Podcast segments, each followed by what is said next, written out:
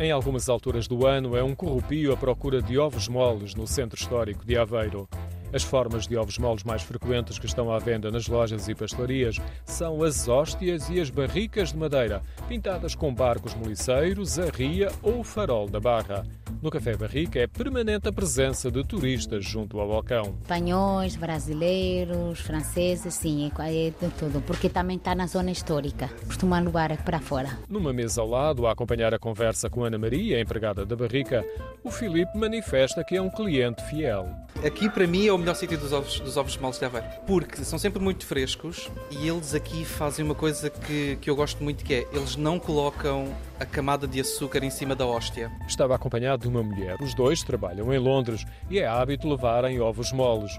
Uma caixa costuma ser para amigos. No entanto, o sucesso é parcial. É engraçado porque depende da cultura. Há muitas culturas que não gostam de coisas muito doces. E a nossa cultura portuguesa, nós gostamos de coisas muito doces, com sabor muito intenso a açúcar e a, e a ovos. Meio, eu vou dizer meio-meio. Há pessoas que adoram e há outras pessoas que dizem ah, é demasiado doce para mim, eu não, não, não aprecio. Margarida já tinha alguma idade e também estava acompanhada de uma amiga. Não teve dúvidas em afirmar que é muito apreciadora dos ovos moles.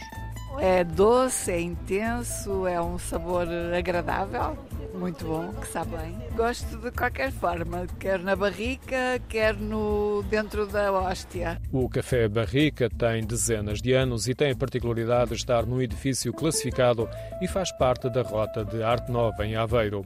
Há outras casas que se afirmam pela tradição na produção dos ovos moles. Dizem que o doce, resultado essencialmente da junção de gemas cruas de ovos a uma calda de açúcar, tem uma história de cerca de cinco séculos. Mais uma vez, a origem é conventual, no caso do Convento de Jesus, em Aveiro.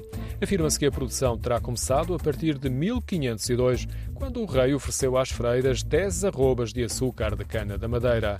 Os ovos moles estão certificados, a produção e comercialização obedecem a alguns requisitos e uma das entidades que zela pela qualidade da produção é a APOMA, a Associação de Produtores de Ovos Moles de Aveiro.